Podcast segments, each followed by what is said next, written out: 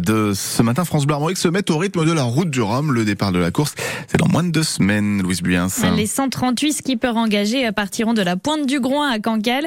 Le village ouvre lui demain à Saint-Malo. Et pour vous faire vivre la transatlantique en direction de la Guadeloupe, le briochin Yann Eliès sera le consultant de France Bleu Armorique. Triple vainqueur de la solitaire du Figaro et de la Transat Jacques Vabre. Clairement, il sait de quoi il parle. Euh, François Rosy, vous lui avez demandé qui sont les favoris avant le grand départ. Oui, les deux semaines avant le départ, c'est une période où la course peut se perdre pour les principaux favoris, dit Yann Eliès. Il faut faire attention aux sollicitations sur le village, celles des médias, des fans et des partenaires, réussir à conserver son énergie.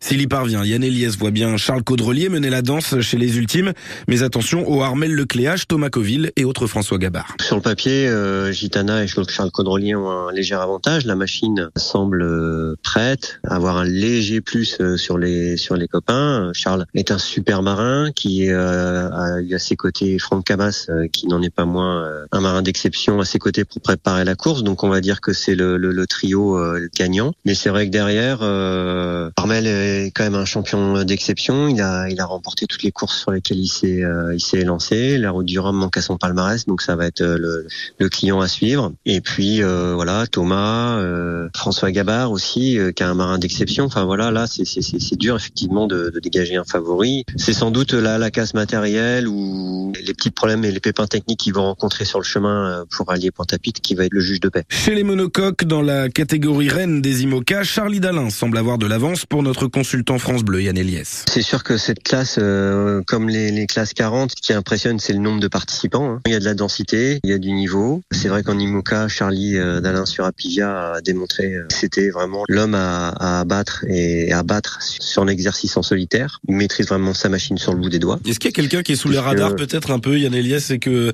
vous voudriez mettre en avant un projet, vous dites tiens, on n'a peut-être pas beaucoup parlé de ce marin-là et qui peut avoir ses chances Moi, je penserais euh, à Bureau Valley avec Louis Burton, qu'on n'a pas beaucoup vu euh, cette année, qui est toujours euh, le chic pour se préparer un peu à l'écart on sait pas où il en est en fait. Hein. Et là, pour le coup, il dispose quand même d'une belle machine. Moi, je mettrais une petite pièce sur lui, même si l'exercice est peut-être un peu court et on a vu qu'il s'était vraiment révélé sur l'exercice du vent des globes, sur la, dans l'adversité, dans la difficulté. Le Malouin Louis Burton qui espère lui aussi évidemment créer la surprise sur cette route du Rhum. Louis Burton que France Bleu Armorique euh, a suivi pendant euh, toute sa préparation. D'ailleurs, notre série de podcasts sur ce sujet est à retrouver sur francebleu.fr.